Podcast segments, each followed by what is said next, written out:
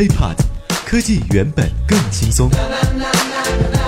嗨，欢迎收听本期 IT 大字报。各位好，我是华生。那么继续来盘点二月份华生在这关注到了一些科技类的事件。那么提起最重要的人物，那肯定是呃顺丰的老总啊，王卫。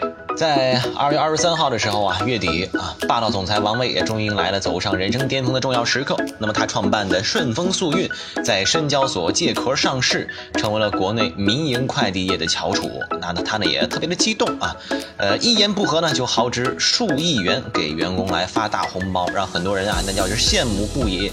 而且呢，这个第一天啊，这个股票呢就直接涨停，让他的这个身价呢也是大涨。截止到二月二十七号的时候啊，顺丰控股已经走出了连续五个涨停。那么其中啊，更名之前还有三个涨停啊，更名之后有两个涨停。来自新浪财经的消息，那就在呃二十八号，今天二十八号啊，呃两个小时前呢。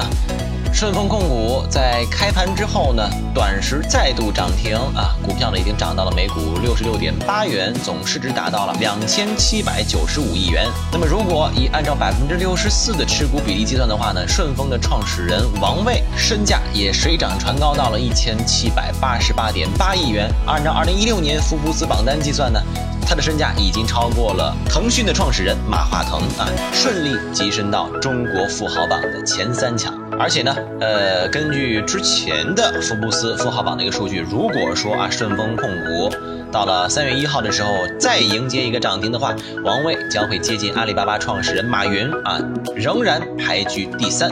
那么排在他前面的只剩下马云和王健林，呃，也就是说他离中国的首富可能也就差两个位置。那么说到了马云啊，马云之前曾经说过，他说他最佩服的人啊，不是别人，而是能够管理七万名基层员工的顺丰老板王卫。王卫是什么背景呢？一九七一年的时候，王卫出生在上海。那么在七岁的时候呢，他随跟随家人啊搬到了香港来居住。高中毕业之后，王卫并没有继续升学，而在二十二岁的时候啊。应该说他还是一个一文不名的一个穷小子。二十五岁的王卫却成了一个总裁。在这三年呢，他到底经历了什么事儿呢？这要话说回到一九九三年啊，呃，那一年的时候，在广东深圳的街头，王卫呢就骑着电动车啊，啊，骑着一辆摩托车，穿行在这个小巷子里头。为什么呢？他这个摩托车后座上全是包裹，因为最初的时候啊。呃，他呢仅仅是托这朋友所托，呃，从香港将包裹呢免费运到深圳指定人的手中。但是久而久之啊，哎，他就从中看到了商机。那么既然市场需求这么大，能不能成立一个公司专门来运送这个业务呢？随后呢，这个想法呃就得到了王伟家里边的支持，父亲呢就给他呃创业，最初支持了十万港币。那么最终他和五个朋友合作，成立了一个专送快递的小公司。在一开始的时候，跟很多这种刚开始的起步公司一样啊，靠的就是价格。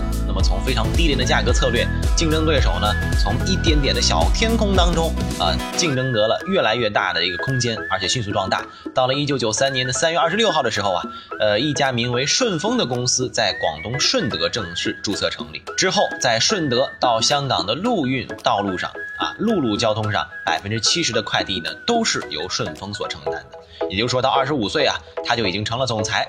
那按道理来说呀，呃，发展到这个层级之后，这个王卫啊，也就基本上算是一个成功的年轻人了。但是他的他的目标啊，并不在于此。那么有几个事业的转折点。那首先是二零零三年的时候啊，呃，全国的非典这一事件，其实成为了整个快递行业的一个爆发点。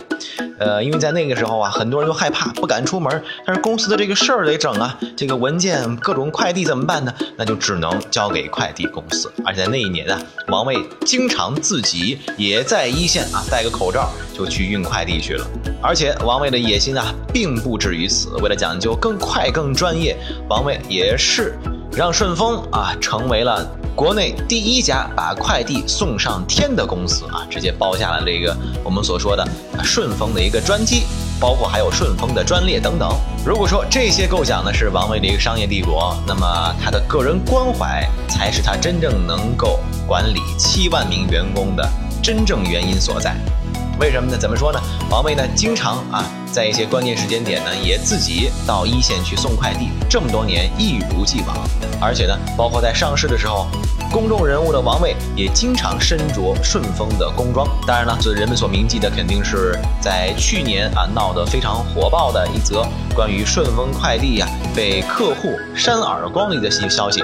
那王卫当时知道这件事情之后就说了：“如果这件事情我不给一个给予一个解决、公正的处理，那我就不配当顺丰的总裁。”那么后来呢，我们也知道了，事件发展到最后也是。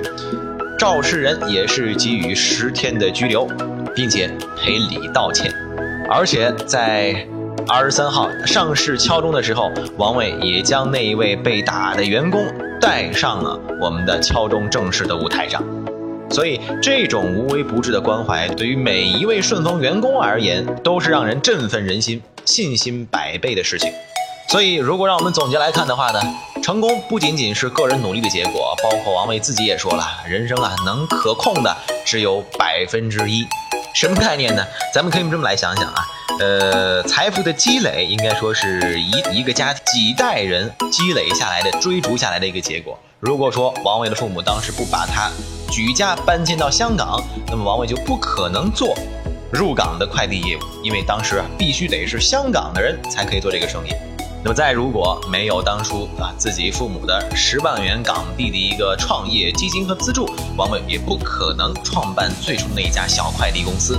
而在公司初具规模之后，则靠的更多是个人的品性品德。那王伟从来不张扬，而且性格和善，愿意关怀朋友和员工的这种态度，这种品性，也是更加助力了他的成功。